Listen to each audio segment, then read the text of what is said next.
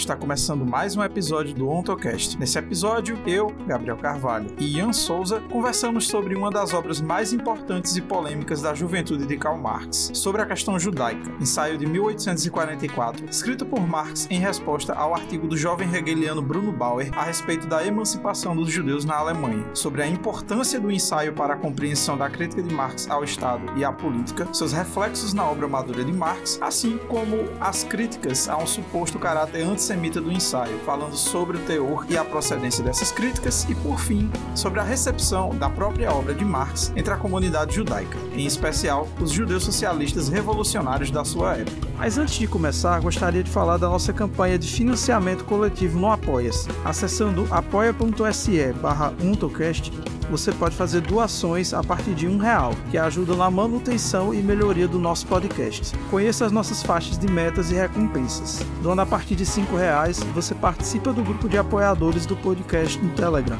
onde pode conversar com os membros do podcast, tirar dúvidas e fazer sugestões de pauta. Doando a partir de 10 reais, você participa das lives do podcast. E doando a partir de 20 reais, você participa do sorteio de livros e brindes comunistas. Fiquem agora comigo, Gabriel Carvalho e Ian Souza.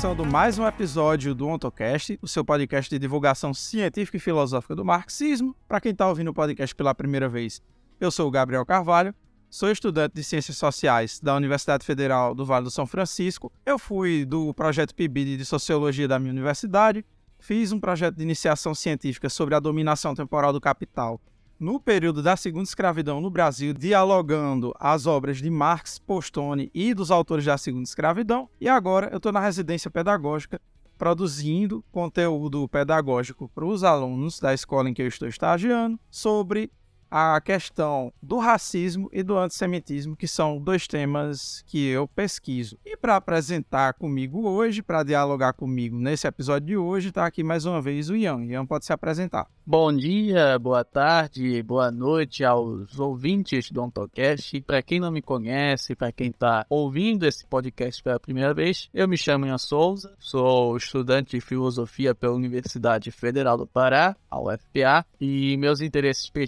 são o estudo da ontologia de Marx e de Lukács, a determinação ontonegativa da poeticidade nos textos de juventude, de maturidade de Marx, e também venho estudando né, o fenômeno do nacionalismo, principalmente as suas formas autoritárias, e para isso eu venho me baseando nos textos tanto do próprio Marx quanto da Wendy Brown, que é uma cientista política e filósofa estadunidense. Então, agora falando sobre qual é o tema que a gente vai apresentar hoje, nós vamos falar sobre uma obra da juventude de Karl Marx que é bastante polêmica e eu estou falando da obra sobre a questão judaica. O tema fundamental dessa obra é a questão da política e dos limites da emancipação política.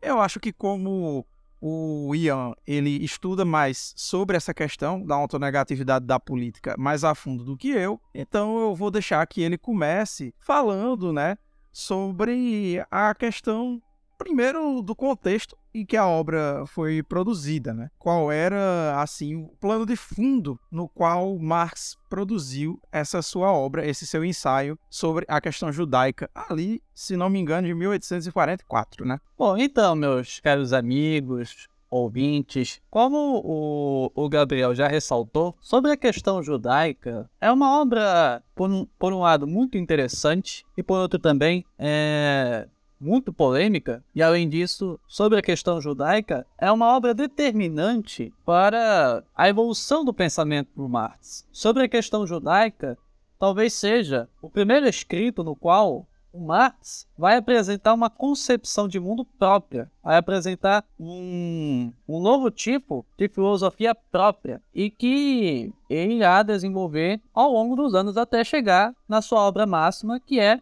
o Capital, crítica, crítica da economia política. Mas antes é preciso né, entender o contexto da produção do texto. É, como o texto foi produzido, foi escrito quais foram as motivações para o surgimento dessa pequena obra sobre a questão judaica. Bom, para começo de conversa, é, sobre a questão judaica, foi publicado primeiramente nos Anais Franco-Alemães, o qual Marx era um dos editores, junto com o Arnold Hug, que era um jovem hegeliano, e os anais franco-alemães tiveram apenas uma única edição, no qual sobre a questão judaica foi publicada. Além disso, nesse mesmo número dos anais, também foi publicada um pequeno texto do Engels chamado Esboço para uma Crítica da Economia Política, e que vai chamar muito a atenção do jovem Marx para os estudos de economia política e que vai fundamentar sua teoria crítica do capitalismo é, com o passar dos anos, quando ele vai fixar residência em Londres no final da década de 1840. Pois bem, sobre a questão judaica, é uma obra determinante não só para o pensamento de Marx, mas para a própria também filosofia política, porque é, sobre a questão judaica rompe com uma certa concepção que perdurava desde a filosofia grega, desde a filosofia aristotélica, na qual a política seria um atributo do ser social, seria um atributo que definiria o homem como um ente social, como um ente, um ente comunitário e que e essa concepção mesmo vai perdurar por muito tempo. Em Rousseau, até mesmo no próprio Hegel. Pois bem, é preciso ressaltar também que, sobre a questão judaica, não, não, é, não foi apenas um rompimento com essa concepção chamada ontopositiva da política, que o, o, o José Chazin vai denominar isso em um artigo é, publicado, se eu não me engano, após a morte dele, e que ele não chegou a terminar de escrever, que era sobre Marx, a determinação ontonegativa da política. Ou seja, sobre a questão judaica, não é apenas um rompimento com essa concepção ontopositiva da política que perdura, que perdurou por longo tempo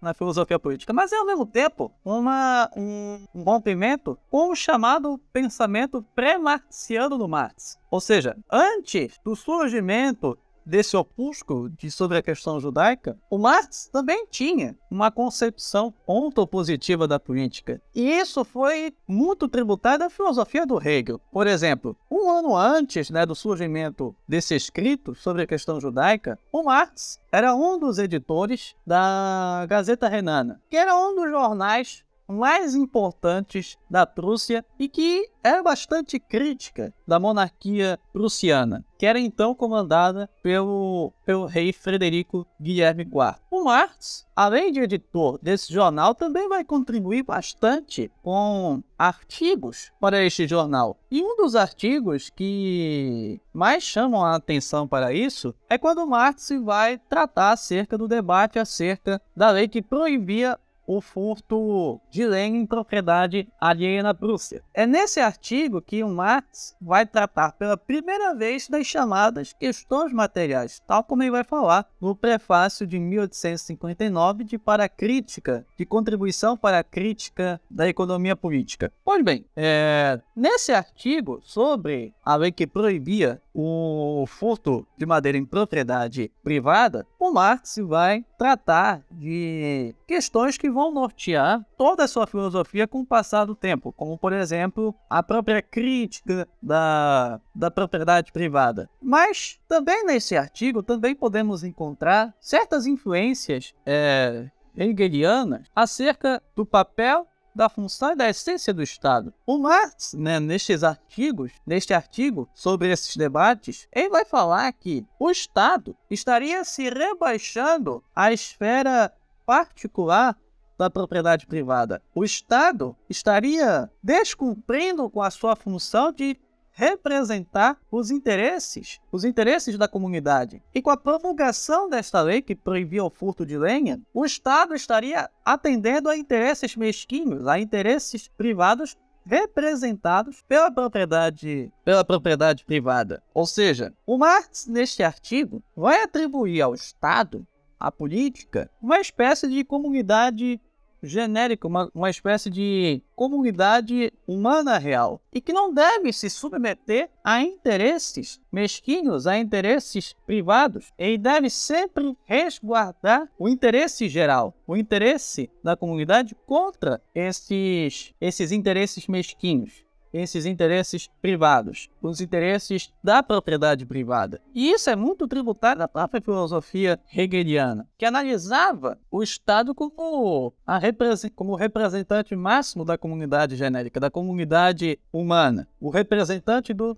interesse, do interesse geral, e que ele não pode se desviar desse, desse propósito. Então, apesar de certos avanços que a gente pode observar nesses artigos, o Marx ainda está preso a uma concepção ontopositiva, ontopositiva da política. A uma concepção de que a política seria um atributo do ser social e que seria um complexo destinado a atender o interesse geral o interesse da comunidade. Pois bem, a partir de 1843, né, a filosofia de Marx vai tomar um outro aspecto, vai tomar um outro rumo, que vai se diferenciar bastante daquele mar pré-marciano, tal como o, o Chazin vai denominar no artigo Marx a determinação ontonegativa da politicidade. É a partir de 1843 que irá surgir o, o pensamento verdadeiramente marxiano de Marx e que vai caracterizar sua singularidade com relação às outras filosofias. Pois bem, o que, que acontece depois da publicação desse artigo sobre a lei do furto de lenha. Olhe bem, a Gazeta Renana, como, como era de se esperar, foi fechada pela censura prussiana. E o Marx e outros editores né, da Gazeta Renana tiveram que ser obrigá-los a abandonar a Prússia. É bom lembrar também né, que não existia, na década de 1840, uma Alemanha. Existia estados alemães separados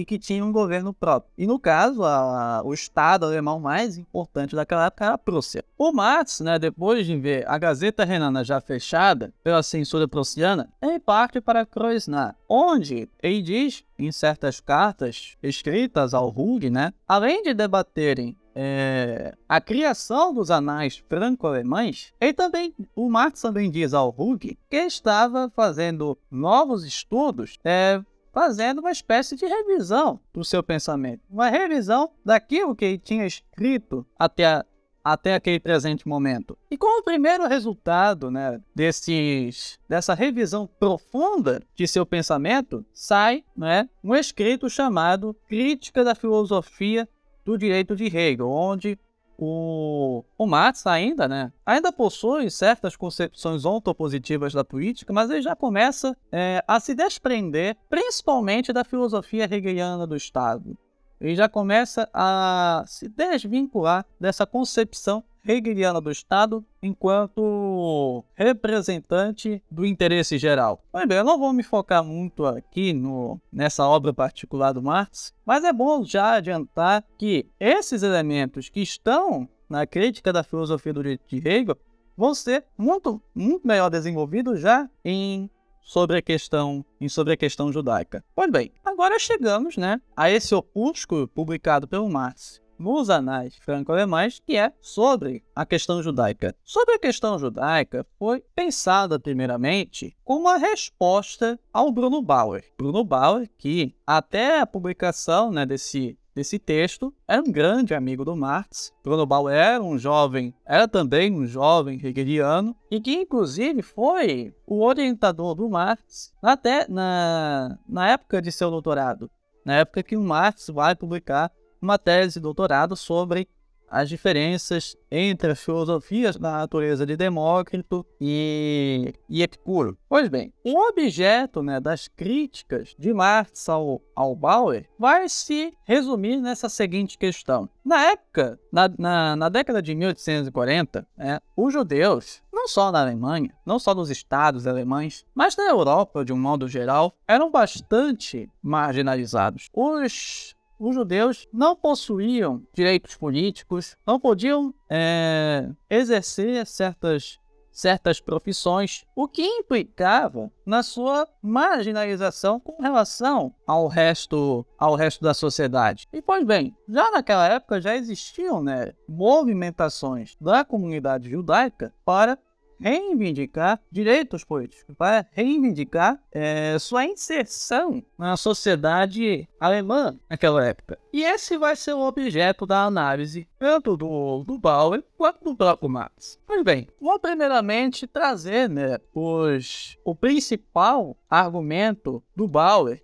e que vai ser muito contestado, contestado pelo Marx. Segundo o Bauer, os judeus estariam sendo é, egoístas, estariam sendo mesquinhos, melhor dizendo, com relação às suas exigências de emancipação política, de direitos políticos. Por quê? Porque naquela época a Prússia era um Estado cristão, era um Estado que professava o cristianismo como, como religião, como religião oficial. E por causa disso, somente aqueles que professavam a religião cristã é que tinham direitos políticos, é que eram aqueles, eram aqueles somente que professavam o cristianismo como sua fé como sua religião, que possuíam esses privilégios, esses direitos, esses direitos políticos. E qual é o argumento do Bauer? O Bauer diz que os judeus estariam sendo mesquinhos com relação à exigência de direitos políticos, porque,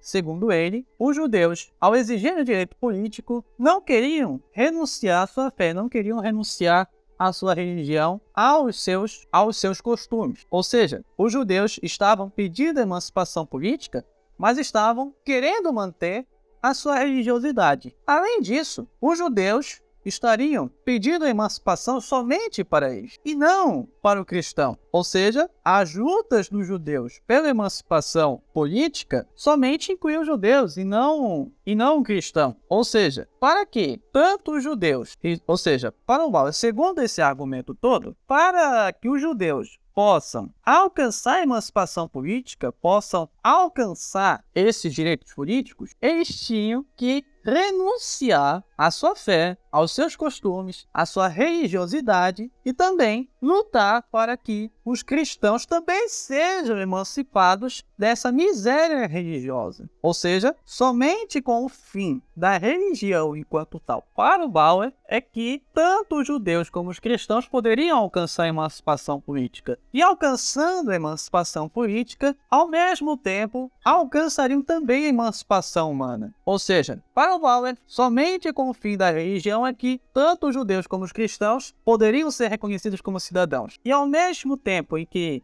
são reconhecidos como cidadãos, é que vão ser também reconhecidos como um ente social, como um ser social, como um ente genérico, como aquele que faz parte da comunidade, da comunidade humana. Em resumo, esse é o argumento do Bauer acerca da questão judaica. E o Marx vai identificar, nesse argumento do Bauer, dois problemas sérios. O primeiro, segundo o Bauer, a emancipação política, o pré-requisito para a conquista da emancipação política seria o abandono, o abandono da religião. E vai lembrar também, né, que a religião era um dos assuntos mais discutidos pelos jovens hegelianos, principalmente né, pelo Bruno Bauer, que inclusive chegou a publicar certas obras é, analisando os evangelhos e tendo como pressuposto a crítica da religião. Pois bem, segundo Bauer, a religião seria esse, o fim da religião seria esse requisito para a conquista da emancipação, da emancipação política para os judeus alemães e também, e também para os cristãos. E o Marx, em sobre a questão judaica, vai argumentar que a emancipação política, a conquista da emancipação política, não requer o fim da religião. Ao contrário, a religião é considerada um direito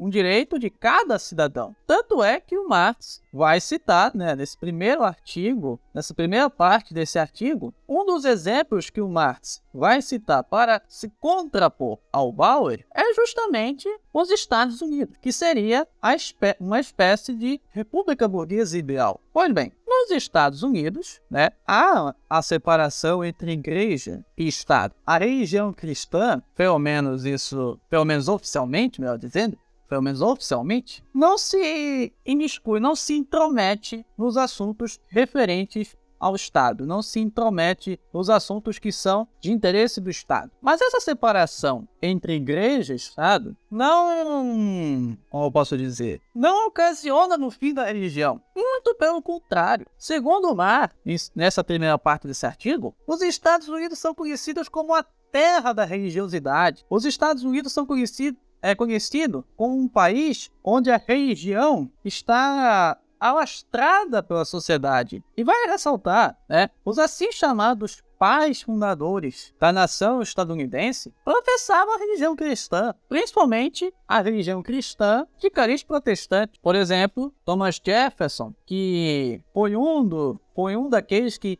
redigiram a Declaração de Independência dos Estados Unidos era protestante. George Washington, o primeiro presidente dos Estados Unidos, era protestante. Enfim, todos aqueles personagens que foram principais é, nas guerras pela independência dos Estados Unidos e na política estadunidense, né, nos, nos primeiros anos, professavam a religião cristã, professavam a fé cristã, principalmente a fé cristã protestante. Ou seja, a fé cristã era muito presente nos Estados Unidos e continua sendo até o dia de hoje. Continua sendo até o dia de hoje. Então, isso já derruba por terra o primeiro argumento de Bauer, de que a emancipação política ocasionaria o fim da religião, o fim da alienação religiosa, que, para o Bauer, seria a principal forma de alienação existente na sociedade burguesa. A conquista da emancipação política para o Marx não acarreta no fim da religião. Muito pelo contrário, a emancipação política expulsa a religião dos assuntos públicos, dos assuntos do Estado, mas ao mesmo tempo mantém a religião como um direito privado, mantém a religião como um, um direito de todo, de todo e qualquer cidadão. Ou seja, para Marx, a partir do momento em que o Estado deixa de ser um Estado que professa uma, religi uma religião e e se transforma no Estado político enquanto tal, no Estado, em outras palavras, no Estado burguês, a crítica de Bauer perde todo sentido, porque a religião ainda se mantém no seio da sociedade burguesa. A alienação religiosa ainda se mantém na sociedade. A emancipação política não foi capaz de abolir a religião. Então, para o Marx, é preciso partir não da crítica do Estado cristão. Nós não podemos partir da crítica de um Estado que professa uma religião tal, mas devemos partir da crítica do Estado político enquanto tal. Devemos partir da crítica da própria política, da própria essência do Estado. Então, para o Marx, a religião não deve ser o pressuposto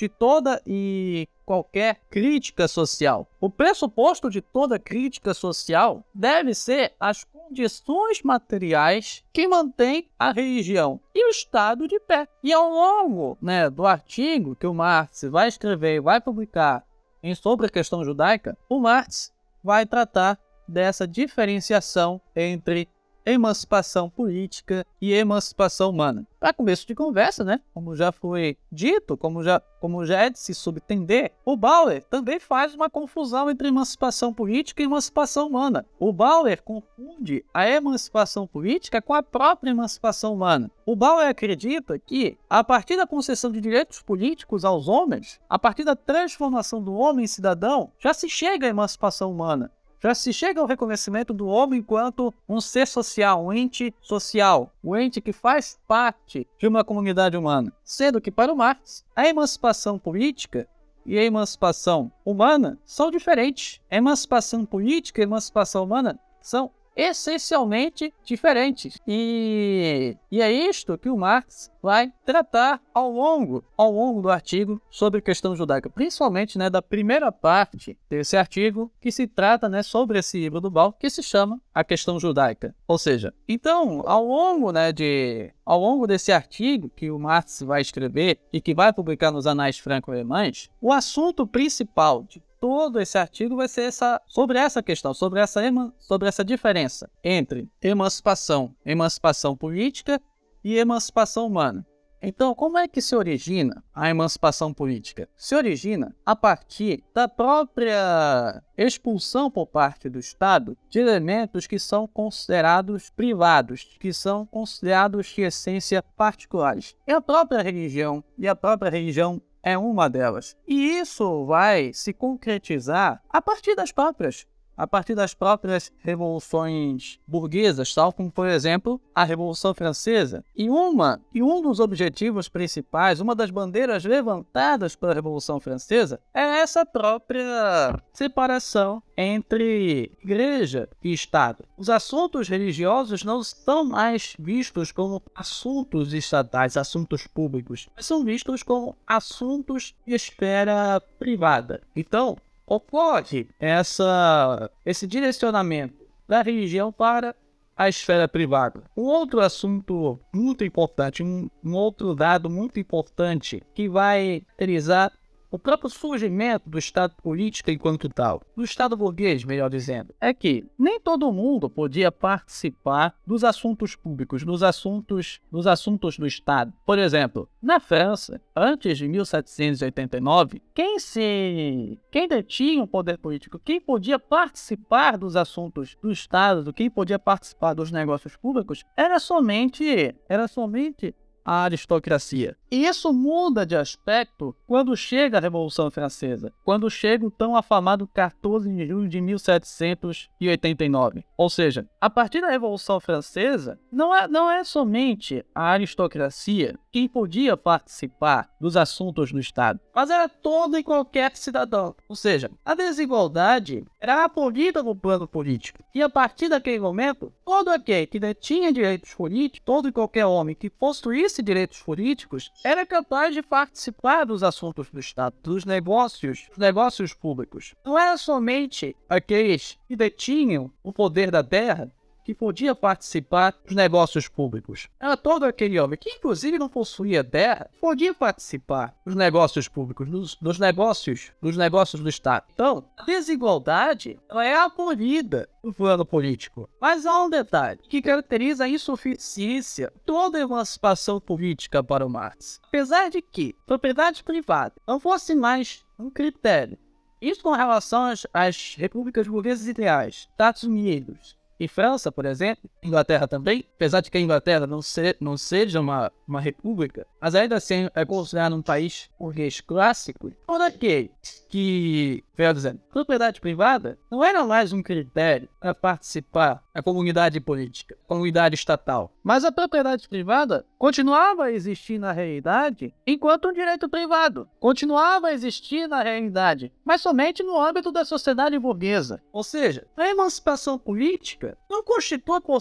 na, na emancipação humana não constitui emancipação humana. Porque propriedade privada, que é o fundamento de todas as desigualdades sociais, não continua a existir na prática, enquanto o direito privado. E como nós todos sabemos, nem todo aqueles que possuem direito à propriedade privada chegam a ter de fato uma propriedade privada. Isso se tratando da propriedade privada dos meios de produção, que vai originar todas as desigualdades provenientes da sociedade burguesa. Então, o próprio fato de que o Estado não abole na prática a propriedade privada já constitui por si uma insuficiência da emancipação política, já constitui por si uma diferença da emancipação política para com, para com a emancipação para com a emancipação humana. O Estado a política está aí somente para gerir a propriedade privada, para proteger os interesses daqueles que possuem acesso à propriedade privada. Um outro aspecto da crítica da política que o Marx vai instaurar nesse escrito é que,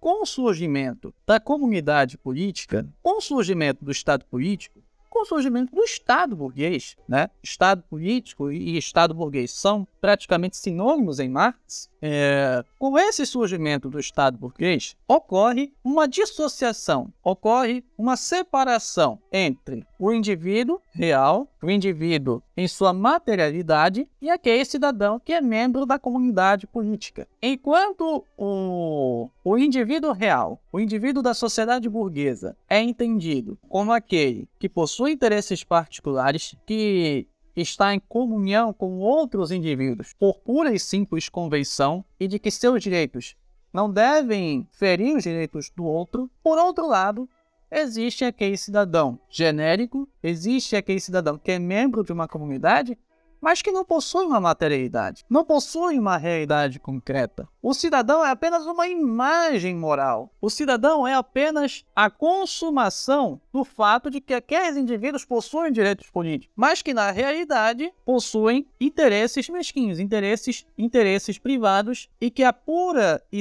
e que a pura e simples relação social se dá apenas por interesses particulares de ambos os lados. É assim que é entendido o indivíduo burguês, o, indivíduo da sociedade burguesa. E é assim que é entendido o cidadão abstrato, o o cidadão sem corpo, sem nenhuma realidade factual. Então, já se constitui aí uma espécie de alienação. Ou seja, para o Marx, a política, longe de ser um atributo do ser social, um atributo que define a essência do homem, a política vai se constituir como uma espécie de alienação, uma espécie de separação entre corpo e alma, uma separação entre materialidade e generalidade. Ou seja, e percebe-se a ironia, né? Percebe-se a ironia. O Estado, apesar de não professar nenhuma religião, o Estado, apesar de deixar de ser cristão, apesar de que o Estado deixou de ser cristão, ele ainda mantém um elemento, um resquício do cristianismo, que é essa própria separação entre corpo e alma, entre indivíduo e comunidade. Ou seja, os direitos políticos nada mais são que uma salvaguarda para os direitos do homem. E o homem entendido na sociedade burguesa é entendido como uma mônada, que possui interesses privados que possui interesses particulares, interesses exclônios e que só trava relações sociais com outros indivíduos apenas para atender os seus interesses, os seus interesses particulares. E qual é o fundamento? Esse indivíduo, esse burguês, é justamente o direito à propriedade privada. Direito, da, o direito à propriedade privada é justamente a a essência dos direitos do homem, dos direitos humanos. Então, essa é a radicalidade, a crítica marxiana política, que vai diferenciar bastante a filosofia política de então, de Hegel. Ou seja, Marx com essa crítica substancial à política, interrompe uma espécie de consenso na filosofia política, é justamente essa concepção ontopoletiva da política, essa concepção que a política seria a essência do ser social, do homem como animal político. O Marx vai entender justamente a política uma espécie de alienação. A política seria a separação da generalidade com a materialidade. A materialidade perde todo e qualquer senso social. Essa materialidade se transforma é, uma mônada, naquele que possui somente interesses, interesses particulares. Essa é a essência da crítica da política em Marx. E vale ressaltar, essa crítica da política não está presente somente nesse escrito em sobre a questão judaica. A crítica da política vai se alastrar por toda a obra do Marx, até as suas, até em suas obras de maturidade. Por exemplo, um ano, um ano depois da publicação sobre a questão judaica, o Marx vai redigir um outro escrito polêmico, agora contra o Hug, que também era um jovem hegeliano que foi editor junto com Marx dos anais franco-alemães, Marx também vai polemizar com Hug nesses mesmos termos, que ele polemizou com Bauer, acerca dessa diferenciação entre emancipação política e emancipação social. A emancipação política não deve ser o fim, mas apenas um meio para a destruição desse estado de coisas e para a construção de uma nova ordem social no qual a política já não será mais necessária. O artigo, o artigo se intitula Glosas críticas ao artigo Rei da Prússia e a Revolução Social. Quatro anos depois, Marx, junto com Engels, vai publicar o, o Manifesto Comunista. Há uma certa polêmica com relação ao manifesto, né, de que o manifesto seria uma espécie de retrocesso com relação ao que o Marx é, tinha apresentado anos antes acerca da caracterização da política na sociedade burguesa. Mas há um trecho muito elucidativo que desmente toda essa polêmica. Eu vou até citar aqui. Quando, no curso do desenvolvimento, desaparecerem os antagonismos de classe e toda a produção for concentrada nas mãos dos indivíduos associados, o poder público perderá seu caráter político. Ou seja, até mesmo no manifesto, onde o Marx, é, na aparência, apresenta uma visão mais estatista, o Marx também vai argumentar que a política deixará de ser necessária numa sociedade onde os meios de produção serão controlados pelos indivíduos associados. Em 1872, um ano depois da Comuna de Paris e, e cinco anos depois de publicado o livro 1 do Capital, o livro 1 da sua obra máxima, o Marx, em forma de comunicado à Associação Internacional dos Trabalhadores, vai analisar a Comuna de Paris e vai chegar à conclusão de que a Comuna de Paris não foi uma revolução contra essa ou aquela forma de Estado, mas contra o Estado enquanto tal. Ou seja, o Mar, ao longo de toda a sua produção intelectual, vai manter a sua visão ontonegativa acerca da política. Vai argumentar que a política possui um caráter alienante, possui um caráter de gestora proteção da propriedade privada e de que ela perderá a sua função, a sua necessidade com o surgimento da sociedade comunista. Ou seja, a uh, sobre a questão judaica é um livro elucidativo acerca da produção intelectual do Marx e acerca daquilo que se constitui como uma das três críticas ontológicas basilares de sua obra, tal como vai denominar o, o José Chazin. Existem três críticas ontológicas presentes na obra do Marx. A crítica ao idealismo e à religião, a crítica à economia política e a crítica da política. Então, a crítica da política é um caráter que vai nortear toda a obra do Marx, desde a sua juventude até a sua, até a sua maturidade. Bom, para começar, para a gente examinar essa questão, tem que considerar como foi a recepção da obra do Marx contemporaneamente, aqui, né, nos nossos tempos. E, bom, teve autores que acusaram Marx de ter sido antissemita precursor, vamos dizer assim, né? Por que, que é importante falar desse de precursor? Porque tanto não existia, né, o termo antissemitismo na época em que a questão judaica foi escrita, não tinha essa noção. Não que não existisse antissemitismo, não que não existisse uma postura anti-judaica, mas a noção de antissemitismo ela é um pouco mais tardia. Mas alguns autores consideram que o Marx ele foi antissemita nessa obra. Vou começar por uma, uma figura da França, que é o filósofo francês Robert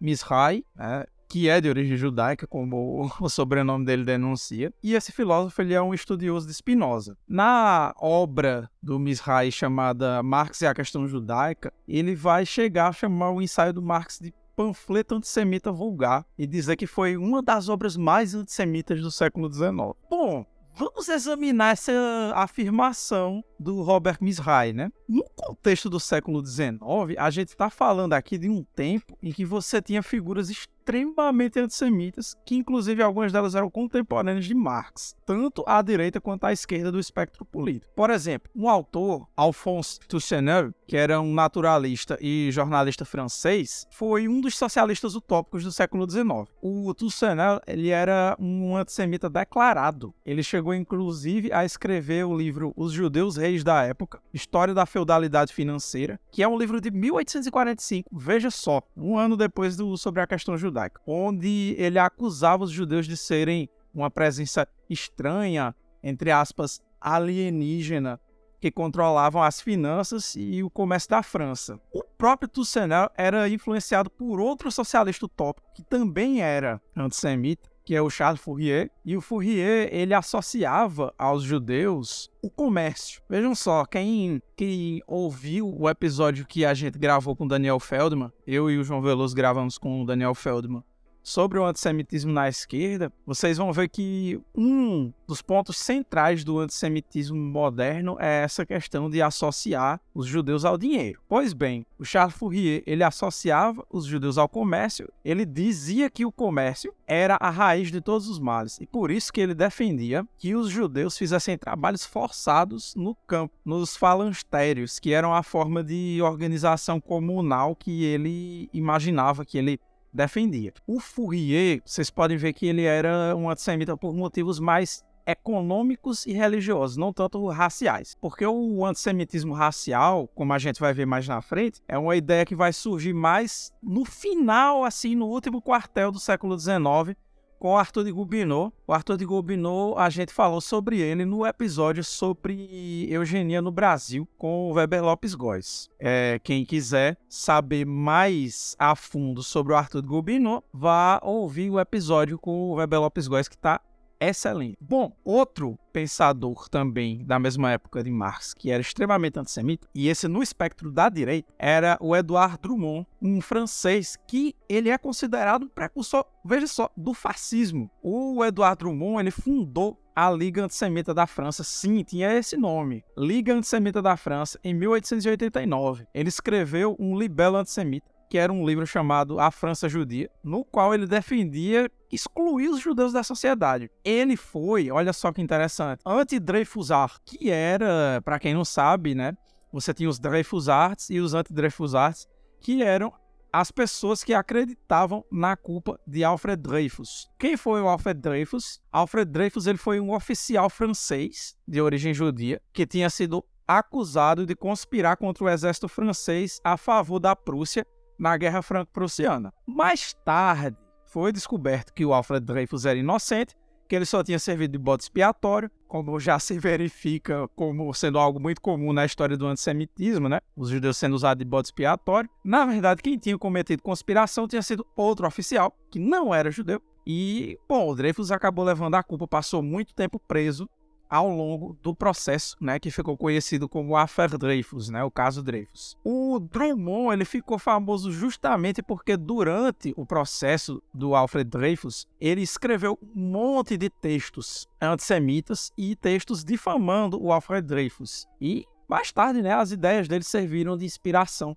para o nazismo na França. E essa posição política do Drummond ela se dava muito pela posição dele de católico antimoderno, contrário à Revolução Francesa, crítico dos jacobinos e que sustentava uma posição anticapitalista, mas base não numa ideia revolucionária de ir para além do capitalismo, mas na verdade de ter uma ideia anticapitalista onde os judeus seriam responsáveis pela criação do capitalismo então ele era anticapitalista porque ele era anti-judeu. Ele foi um dos primeiros assim a expressar o antissemitismo racial. Como eu falei para vocês, o antissemitismo racial surge mais no último quartel do século XIX. O Drummond estava escrevendo ali justamente nas últimas décadas do século XIX e ele foi um dos primeiros a expressar essa visão dos judeus como tendo características raciais fixas e negativas. Outro autor que comprava essa tese do Marx como antissemita era um filósofo e sociólogo francês que é o Raymond Aron, que foi contemporâneo e colega do Sartre. Ele era politicamente conservador, era bastante antimarxista e anticomunista. O Aron dizia que a obra sobre a questão judaica era o texto mais antissemita de Marx. Aí a gente se pergunta qual que era o menos antissemita, né? Já que ele está falando de, ah, é o mais antissemita. Qual é o menos? Bom, outro autor, e esse já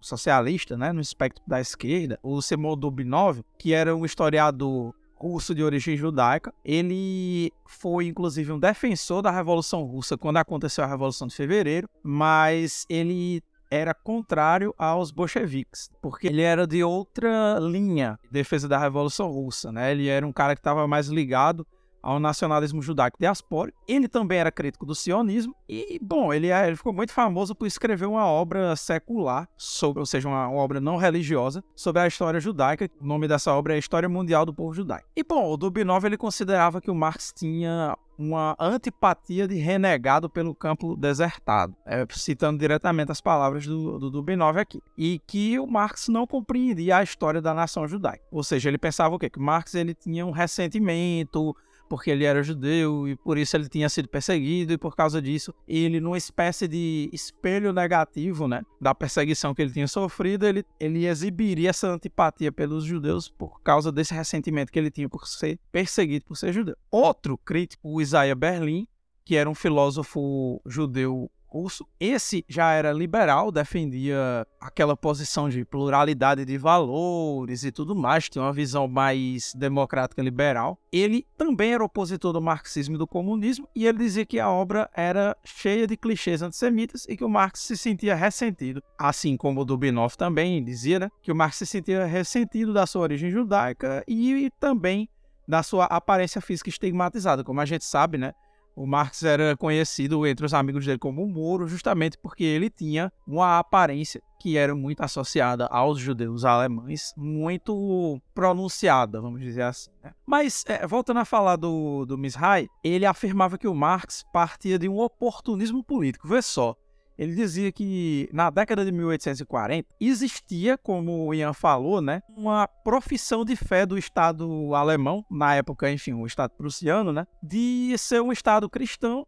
cristão protestante principalmente, né? E que essa profissão de fé do Estado alemão criava uma tendência política de reacionarismo antissemita. E aí para o Mishai ele ele pensava que o que? O Marx ele escreveu esse ensaio antissemita indo na onda do antissemitismo alemão. E que depois, quando aconteceu as reformas liberais que trouxeram a emancipação política aos judeus da Alemanha em 1847, Aí o Marx vira totalmente de posição, dá um 180 e começa a renunciar ao seu suposto antissemitismo. Ele, inclusive, chega a comparar a posição de Marx com a de Fichte, né, o Fichte, que se opunha, ali no final do século XVIII, à emancipação dos judeus na Alemanha, o Fichte. Em 1793 ele se declarou contrário né, à emancipação dos judeus. E assim, o Fichte, para quem não sabe, ele compunha essa série de pensadores proto-irracionalistas, vamos dizer assim, né? Já que não dá ainda para falar de racionalismo nessa época, e que seria um pensamento pré-nazista. Só que essa comparação não faz sentido, porque, como a gente sabe hoje,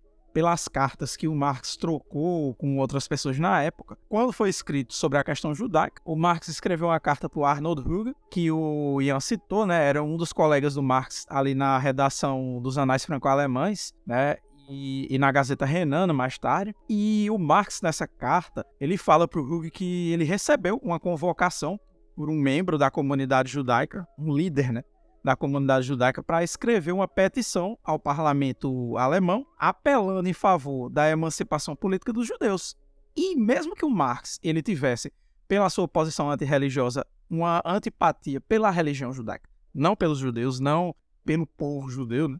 Pela religião, pelo judaísmo, porque ele era um ateu militante, né? Mesmo assim, ele pensava que a emancipação política dos judeus era um passo para abrir brechas possíveis ali dentro do Estado cristão alemão para conduzir a emancipação humana dos judeus. Então, não, o Marx não, entre aspas, abandonou o antissemitismo dele em 1847 já em 1844, ele já defendia a emancipação política dos judeus, mesmo que ele achasse que essa emancipação apenas política era insuficiente. Bom, vários autores ali do espectro da esquerda, inclusive alguns que tinham certa influência do Marx, como por exemplo Karl Lovitch e o Martin Buber, eles pensavam que a raiz desse pretenso antissemitismo do Marx estaria no fato de que ele tinha origens judaicas, o pai dele tinha se convertido ao protestantismo para poder ter algumas profissões, né, que eram proibidas para os judeus, e que ali o Marx teria uma raiz inconsciente de um ódio de si, entre aspas. Só que essa afirmação não faz sentido, porque o Marx ele não se converteu ao cristianismo. Ele não era um judeu assimilado. Então ele não teria esse ódio de si de judeu assimilado. A tese do Marx como sendo um desertor e traidor do povo judeu não faz sentido. Outros autores, no sentido contrário, na verdade viam que essa origem judaica do Marx não só não era uma fonte de ressentimento antissemita, como na verdade era um ponto de contato do Marx com um já antigo materialismo hebraico, como esses autores vão, vão chamar, né? E que dentro do comunismo do Marx estaria ali um germe de um certo messianismo revolucionário que seria historicamente típico dos judeus, só que na sua forma secularizada. Aí, assim, tem até umas pessoas que criticam né, as teses do Marx, que também vão por essa linha. Por exemplo, um autor que a gente já fez um episódio bastante crítico aqui sobre ele, que era o Domênico Losurdo, ele também vai apontar que havia essa influência judaica no comunismo de Marx, só que o, o Losurdo ele toma por um ponto negativo. Né? Ele vai dizer que, na verdade, esse messianismo era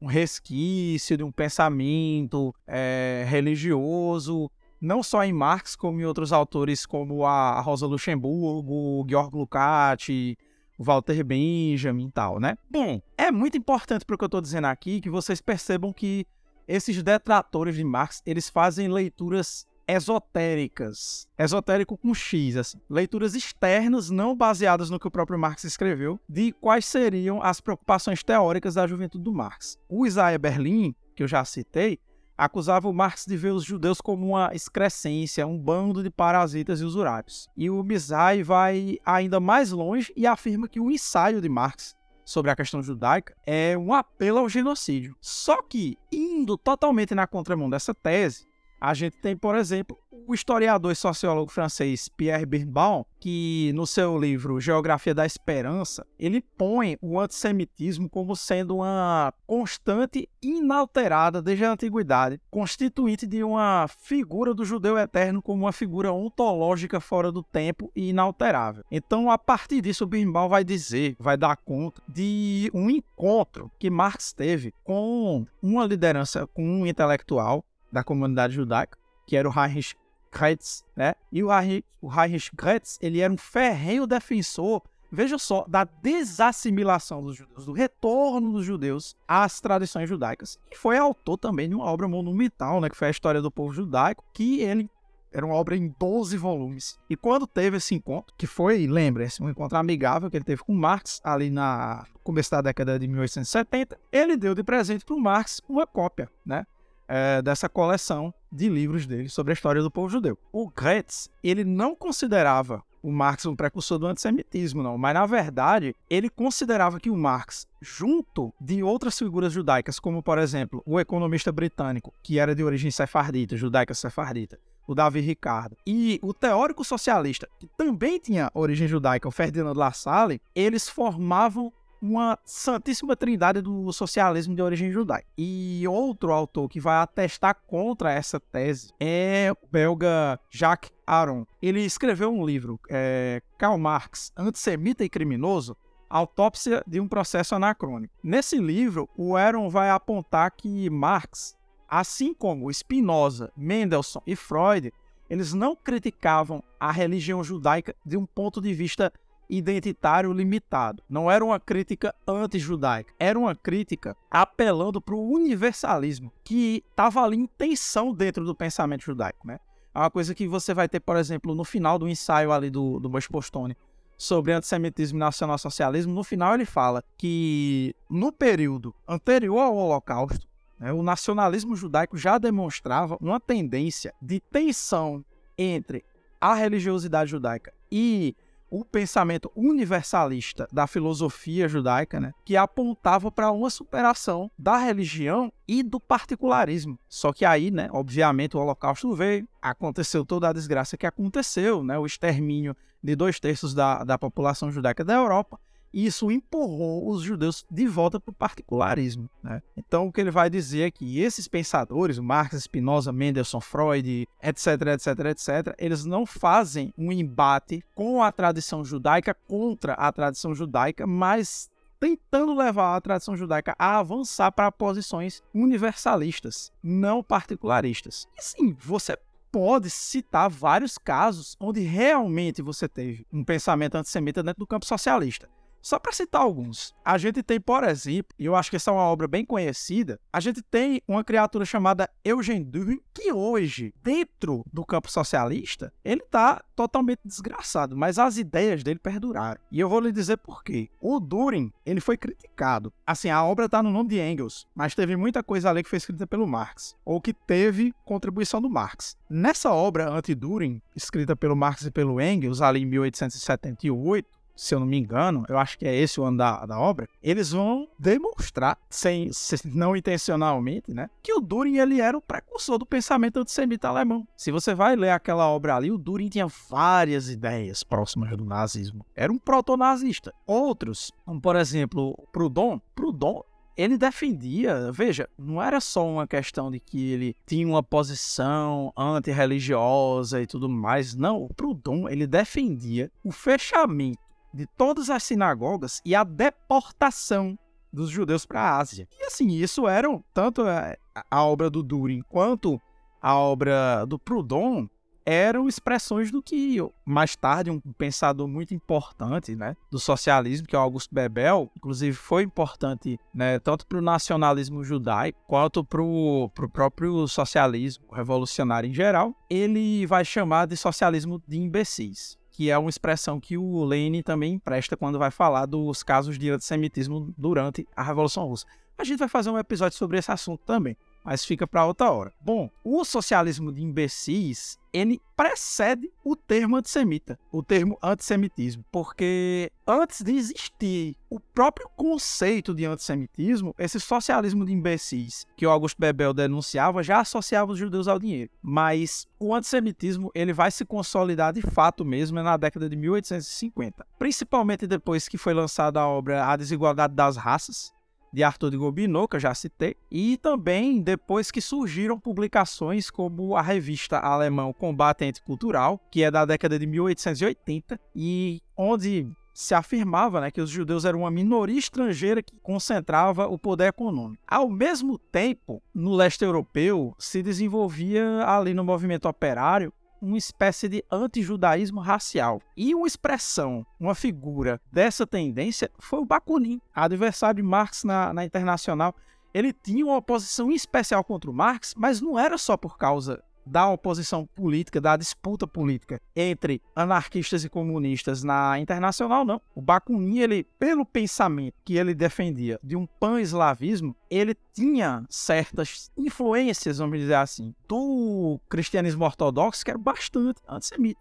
Então, ele vai, através desse ideal pan-eslavo dele, ter posições antijudaicas, religiosas, mas também que já expressavam aquele antissemitismo moderno, baseado em ideias raciais. Bom, por que, que eu estou falando tanto dessa distinção entre o antissemitismo religioso e o antissemitismo racial? O antissemitismo racial, como vai apontar alguns autores, você está aqui o Zygmunt Bauman, sim, gente, o Bauman tem contribuições relevantes. A gente tem críticas a ele, inclusive eu pego muitas, eu assino embaixo de muitas das críticas que o Postone fez ao Zygmunt Bauman, que ele descaralhou assim as obras do, do Bauman. Mas o Bauman vai dar essa contribuição sobre o antissemitismo racial, onde ele vai dizer que esse antissemitismo racial é uma expressão da decadência dos estados nacionais no período imperialista, onde o antissemitismo ele vai fazer às vezes de uma forma de velar as fronteiras, de projetar nesse povo diaspórico e sem pátria um mito fundacional de um complô cosmopolita, que seria, serviria como desculpa para combater os, entre aspas, estrangeiros de dentro. É claro, nessa época era identificado na figura dos judeus. Hoje, isso se é, generaliza para outros indivíduos, como por exemplo você vê em vários países europeus, é, isso se generalizar para os imigrantes, né? É, muito, muitos imigrantes do Oriente Médio, da África, mas vem crescendo também, né? Voltando à tona o antissemitismo na Europa. Não só né, a xenofobia contra os imigrantes, mas também contra os judeus que já vivem lá há bastante tempo na Europa. Bom, o Aaron, ele também vai apontar que tem uma incompreensão nessa acusação de que o Marx era antissemita, que se baseia também em problemas de tradução e também que esses erros de tradução eles sofreriam de um erro de anacronismo, né? O Aaron vai dizer que quando saiu a tradução francesa das cartas de Marx, tinha termo em alemão que simplesmente significava falante de Yiddish e que foi traduzido na tradução francesa como um termo francês pejorativo para se referir aos judeus, e isso criou uma compreensão errônea do teor dos comentários que o Marx estava fazendo nas cartas. O Birnbaum, que era um dos detratores do Marx, ele não conseguiu encontrar na obra madura de Marx instâncias que servissem para ele defender a acusação dele de que o Marx era antissemita. Então ele vai procurar nessas cartas ironias e comentários jocosos de Marx em relação às idiosincrasias dos outros judeus e usar isso como exemplo de antissemitismo. Mas, porra, o próprio Berimbau, que procurou tanto achar comentários jocosos do Marx sobre os judeus, ele não se importou muito com as posições realmente antissemitas que o Bruno Bauer estava fazendo além sobre a questão judaica, não. Porque, se vocês lembrarem muito bem, o Bruno Bauer estava cobrando, estava fazendo um ultimato para os judeus para que se vocês querem ser cidadãos de plenos direitos, então vocês vão ter que renunciar à identidade judaica de vocês porque senão vocês não vão estar querendo privilégio. É como, como o Ian bem comentou aí. Só um pequeno comentário. E não é o, Bauer, o Bauer e argumenta que os judeus tinham que fazer uma dupla movimentação pela emancipação política deles e dos cristãos mas o Bauer simplesmente não exige dos cristãos a mesma atitude que exige aos judeus. Ou seja, é simplesmente inacreditável um negócio desses. Isso pode ser o mínimo, né? como eu estava dizendo, né? Ele vai a ferro e fogo procurar comentários jocosos do Marx sobre os judeus, mas ele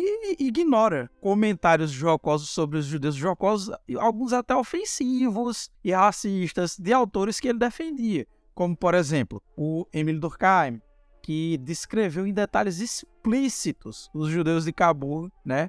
E comparou esses judeus com entulho. Ele disse: as praias de Cabul estão entulhadas de judeus. Lembrando que o Durkheim era também descendente de judeus. A Hannah Arendt, que também era descendente de judeus, que quando escreveu Eichmann em Jerusalém, ela descrevia os judeus israelenses, principalmente os judeus de origem oriental, desgosto quase que físico. Assim. Ela parecia ter um nojo dos judeus de origem árabe, oriental, africana, os judeus israelenses, né, os descendentes das pessoas que já viviam em Israel desde antes, né, da fundação do Estado de Israel, desde o mandato da Palestina. O próprio Isaiah Berlin, ele fez comparações depreciativas entre os judeus israelenses e os judeus refugiados, falando sobre como os, os judeus israelenses eram super altivos, diferente desses judeus refugiados que chegavam aqui e ficavam se arrastando como coitadinhos. E o próprio Birnbaum, ele reconhece algumas coisas que assim meio que contradizem a posição dele. Ele vai reconhecer que por exemplo, o Engels fez uma condenação brilhante do antissemitismo. Ele reconhece que a filha de Marx, a Eleonora Marx, a Tussi, teria, ele lembra, né, na, no escrito dele, que a Tussi teria aclamado os judeus numa fala em Yiddish, que é uma língua judaica, para que eles se solidarizassem todos os judeus do mundo se solidarizassem pela luta pela emancipação dos judeus, mas também a emancipação humana, né, através do, do comunismo e tal. Bom, e essas atitudes do Engels e da Tussi, elas foram tomadas na década de 1890, quando já existia o antissemitismo racial. Até a Hannah Arendt, que não pode ser acusada de marxista, ela descreve esse processo de transformação do antijudaísmo religioso para antijudaísmo racista e reconhece que a crítica que o Marx faz à religião judaica não parte de um ódio, nem sequer um ódio à religião judaica. Ela mesma descreve como que a degradação da sociedade de classes foi o motor que produziu o antissemitismo racial totalitário, que é como ela chama, né? É o antissemitismo nazista. Pois bem, outro autor, o Arno Mayer, ele demonstra que o antissemitismo moderno ele ganha tração com o declínio dos estados-nação tradicionais. Aquele velho ódio religioso que se tinha contra os judeus pela, pelos clichês antissemitas da Igreja Católica, né, do judeu como ah, o povo adorador do dinheiro, errante, blá blá blá, isso se metamorfoseou na modernidade, no capitalismo, porque é agora que os judeus passaram daquela figura que existia na cabeça do antissemita, do judeu como intermediário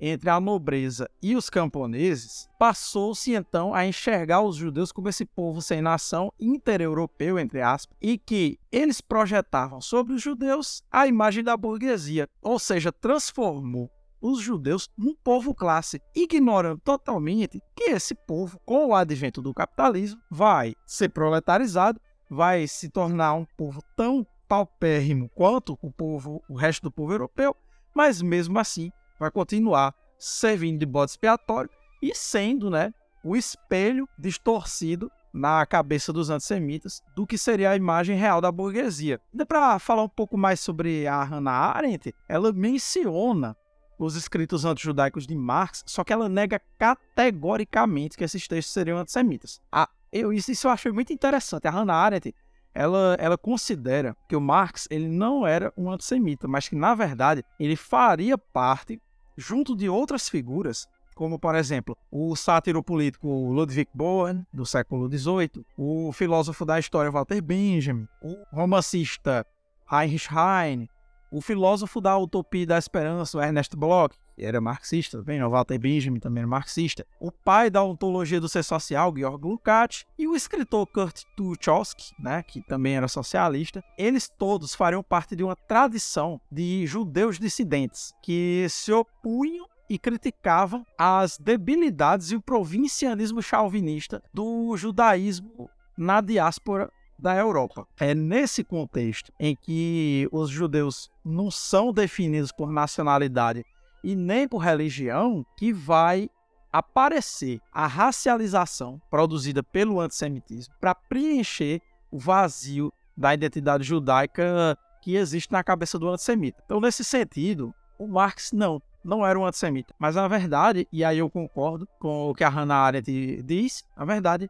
ele faz parte de uma longa tradição de dissidência judaica que começou ali, obviamente, com o Spinoza. Agora, eu acho que a gente pode falar sobre a recepção da obra de Marx pela comunidade judaica. Né? Bom, como foi que essa obra afetou a recepção de Marx entre os socialistas judeus? Bom, veja só, tem gente que pensa erroneamente que a recepção da obra de Marx pelos judeus se deu primeiro sobre a questão judaica. Só que tem alguns problemas aí nessa ideia. O Marx, além do problema de que o Marx está falando especificamente dos judeus da Europa Ocidental e dos Estados Unidos, então isso não, não ressoava muito para a experiência dos judeus do leste europeu, que é quem mais tinha a tradição revolucionária, né, socialista, seja no, no nacionalismo revolucionário judaico, presente ali nos, nos nacionalistas judaicos diaspóricos do Bund, né, que é uma organização socialista revolucionária, seja também no,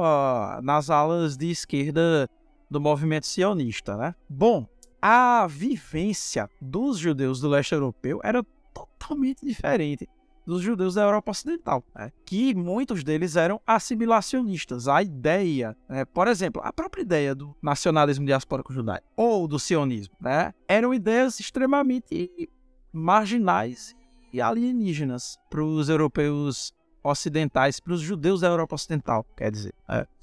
Outro dado interessante para falar sobre a recepção da obra de Marx ali entre os judeus do leste europeu, os judeus do Império Russo, é que a maioria dos judeus dali tinha pouco acesso às obras do Marx, por, primeiro por um motivo assim, muito básico, que é que eles não sabiam ler em alemão ou francês, que eram os idiomas mais comuns de publicação das obras do Marx, e a maioria dos judeus do leste europeu, eles falavam Yiddish, e só uma pequena elite judaica sabia escrever em hebraico. Além disso, mesmo os intelectuais judeus que conheciam a obra do Marx não tinham tido contato com Marx através de sobre a questão judaica, não. Por um motivo muito simples. O governo da Prússia apreendeu os anais franco-alemães, que tinham só, onde tinha sido publicado o ensaio de Marx, teve só 3 mil cópias. O governo da Prússia apreendeu a maioria dessas cópias, então elas não chegaram no leste europeu. Né? Então, eles não tiveram acesso a sobre a questão judaica. Sobre a questão judaica depois foi se tornar uma obra mais familiarizada só já no século XX, né? Enfim, só depois da década de 1890 é que você vai chegar a encontrar na literatura judaica alguma menção ao ensaio sobre a questão judaica. Uh, tem também um outro dado, né, que dificultou a entrada da obra de Marx nos meios judaicos dali, que era que a maioria dos judeus do Império Russo, na segunda metade do século XIX, mesmo sofrendo com as restrições que tinham sido impostas pelo Alexandre II, o imperador russo, tendo sido obrigados a viver na zona de assentamento judaico e tendo sido prejudicados economicamente, né, com a chegada de uma mão de obra que acabou rebaixando o valor da força de trabalho dos judeus, né? Mesmo assim, a maioria dos judeus apoiava o regime porque o regime do Alexandre II, ele tinha dado liberdades políticas e civis para os judeus, apesar dessa coisa de isolar os judeus na zona de assentamento judaico, que é bem escrota, né? Mas ele tinha construído escolas, ele tinha construído espaços públicos para os judeus e é, espaços onde os judeus poderiam, né, ser educados, ter lazer e tudo mais, falando sua própria língua, em Yiddish, em hebraico e tal. É, vale ressaltar de novo aqui, como eu dizia, o hebraico era uma, uma língua que era falada mais pela. Eu não gosto dessa palavra elite, mas enfim, pela classe mais alta entre os judeus do leste europeu. É, então, assim, poucos desses judeus do leste europeu nessa época eram revolucionários, e desses poucos ainda menos ainda conheceu Marx. Então, assim, os judeus que conheciam a obra de Marx geralmente só tinham tido acesso a duas obras em particular.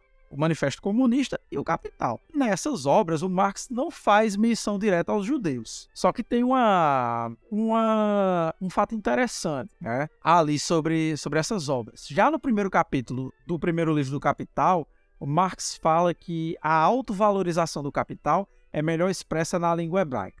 Citando diretamente, o Marx diz: Note-se de passagem que a língua das mercadorias, além do hebraico, tem também muitos outros dialetos mais ou menos corretos. Por exemplo, o termo alemão Wertsein, ser valor, é expressa de modo menos certeiro do que o verbo românico, o verbo latim valere, valer, valoar. O fato de que a equiparação da mercadoria B com a mercadoria A é a própria expressão do valor da mercadoria A. Marx estava falando ali de como o termo em alemão para valor, Wertsein, era equivalente ao termo em hebraico para valorização, valor, etc. Essa passagem ela é um pouquinho confusa, só que o biógrafo do Marx, o Sander Gilman, nova-iorquino, né, historiador, que era estudioso da história judaica, ele dizia que o Marx provavelmente tinha, né, é, teve esse insight se lembrando da sua vivência, porque quando ele era criança, ele estava tendo contato ali com a sua família e a sua família sabia falar as línguas judaicas. A, a mãe dele provavelmente misturava o Yiddish com o alemão. E o pai dele, como tinha sido filho de um rabino, provavelmente também sabia falar hebraico. Então, as línguas judaicas não eram algo estranho para ele. Assim, de toda forma, no Capital, o Marx ele descreve os judeus como uma, entre aspas, nação comerciante, vivendo, entre aspas, nos poros da sociedade polonesa, fundada entre aspas, ou na imaturidade do homem individual que ainda não rompeu o cordão umbilical que o prende ao trem por um vínculo natural de gênero ou em relações diretas de dominação e servidão. E eu estou citando diretamente aqui do Capital. Bom, mas ali o Marx ele não está culpando esses grupos pelas suas atividades profissionais ou suas crenças religiosas. Ele põe os judeus dentro das condições materiais históricas em que eles estavam, que eram, sim, né, de formas precárias de produção.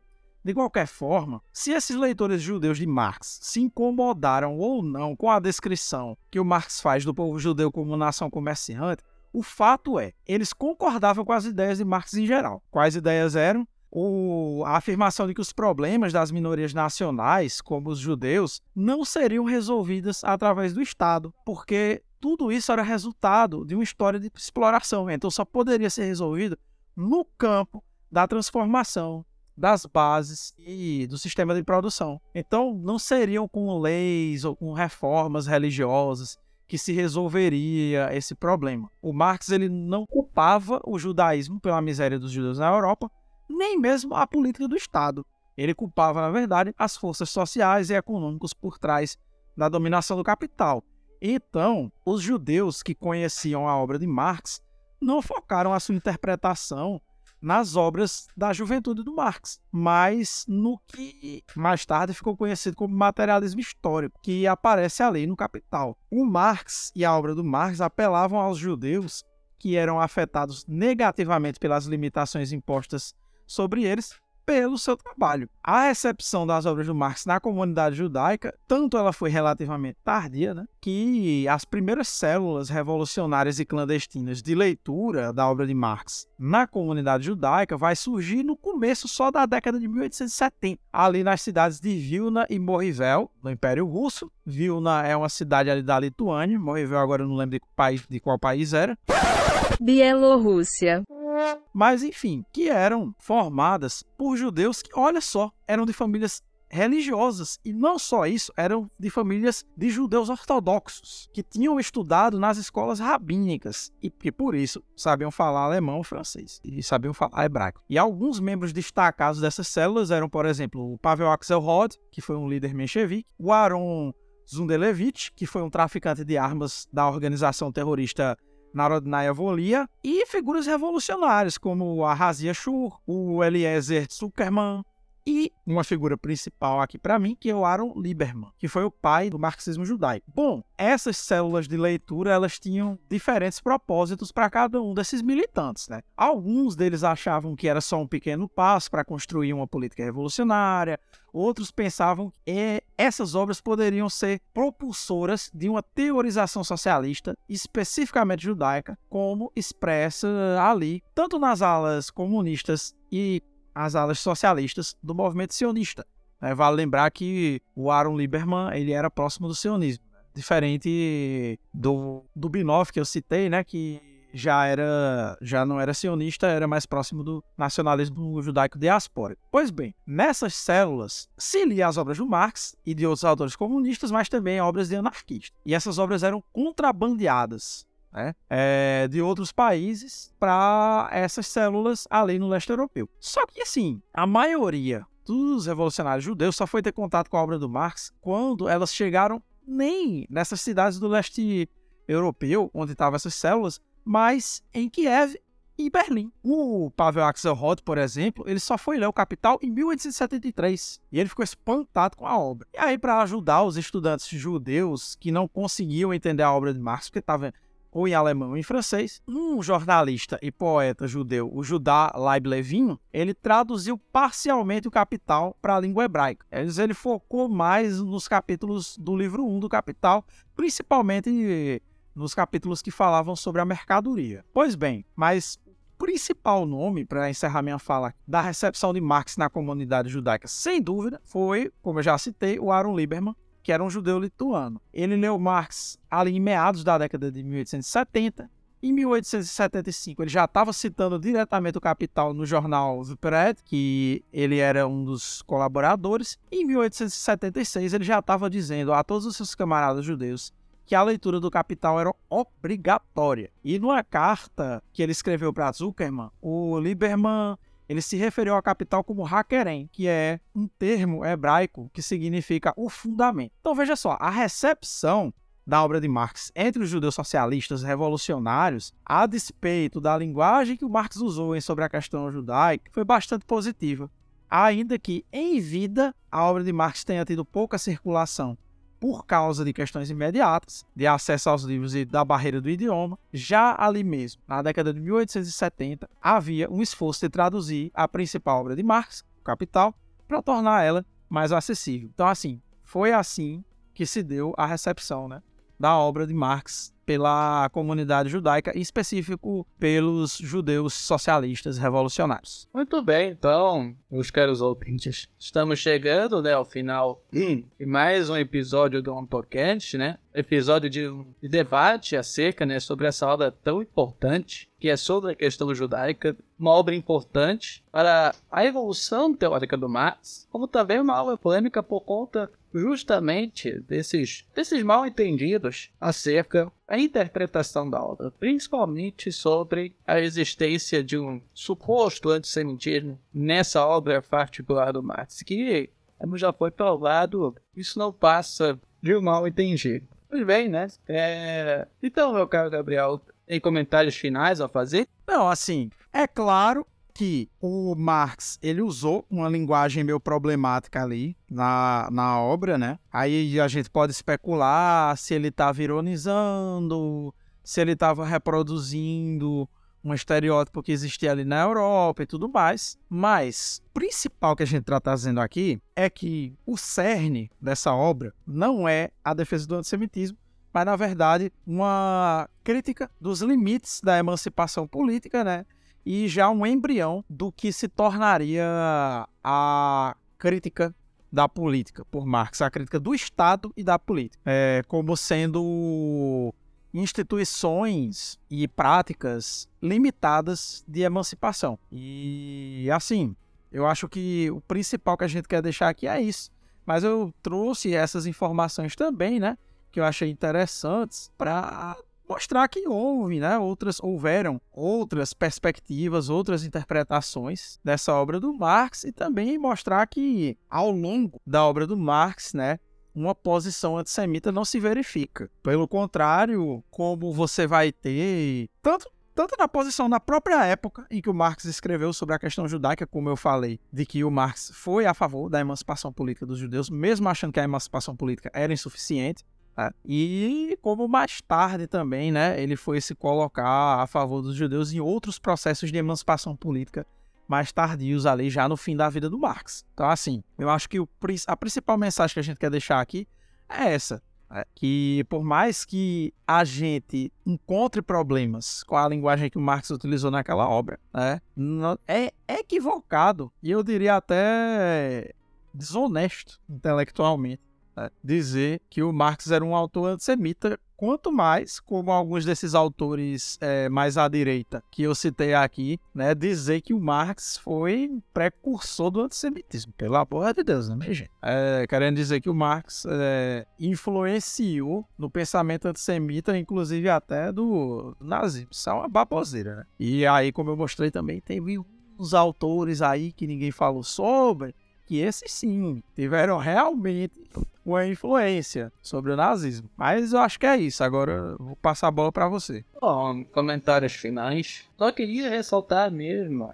o que eu falei ao longo né, desse episódio, que é de que o Marx aponta que a política não deve ser o fim do processo revolucionário. A política deve ser um meio para a destruição desse estado de coisas atual. Essa demolição do estado de coisas atual, a política, por causa disso, tem um papel negativo, mas importante, processo revolucionário. A partir daí, construir uma nova ordem social em que a política não seja mais necessária, não tenha mais nenhum papel importante na vida social. Esse é o principal recado que Marx deixa sobre a questão judaica e que vai reafirmar ao longo de toda a sua obra. Então, deixa aqui né, o convite para os ouvintes para lerem sobre a questão judaica, para tirarem daí reflexões importantes acerca desse momento atual que vivemos. Espero que esse episódio seja convite ao ouvinte ler sobre a questão judaica, porque tem coisas nessa obra que são de uma atualidade impressionante. Enfim,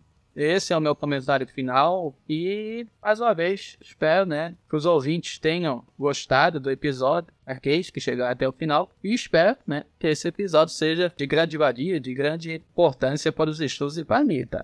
Então, é isso, queridos ouvintes do Autocast. Espero que vocês tenham gostado de mais esse episódio do nosso podcast. Fiquem todos bem, um grande abraço e até o próximo episódio. Um bom momento a todos.